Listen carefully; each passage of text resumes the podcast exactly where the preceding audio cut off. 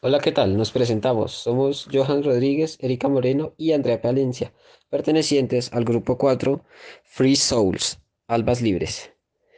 El día de hoy nuestro grupo hablará acerca del autoestima, un tema muy impaciente y logrado en los jóvenes de la actualidad, puesto que este afecta a su diario vivir y se relaciona bastante en el progreso personal de la persona.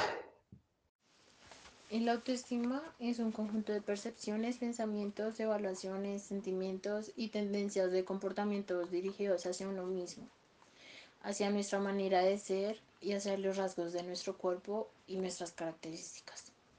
En otras palabras, es la evaluación perceptiva de nosotros mismos.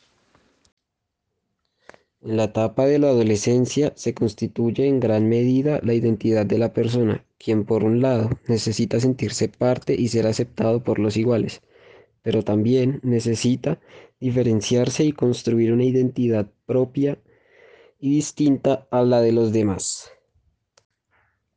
Esta frase, citada por el psicólogo Pedro Adros, nos quiere dar a entender una sola cosa.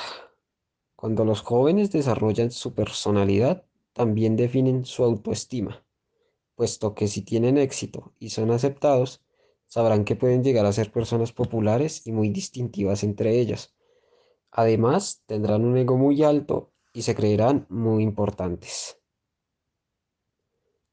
Por otro lado, si fallan al momento de intentar adaptarse, puede que no les vaya muy bien puesto que desarrollarán cierta dependencia emocional frente a otras personas y serán vistos como débiles y rechazados hasta por ellos mismos, generando la popular depresión. Bueno, eh, la autoestima es la valoración de esas características y atributos propios. Una buena autoestima en el adolescente favorece un mejor acceso a la vida adulta con un mejor equilibrio psíquico y emocional y unas relaciones sociales más profundas y estables. Y dicho por apostilla. Bueno, teniendo en cuenta la cita ya mencionada de apostilla, em, podemos deducir que en ella él intenta como decir que la autoestima hace que una persona pueda vivir mejor su vida y que eso va, o sea, eso influye mucho en lo emocional, en las relaciones que tenga, tanto amistosas como amorosas y demás. Ejemplo o situación. Un alumno que no participa en la clase por temor a decir algo incorrecto.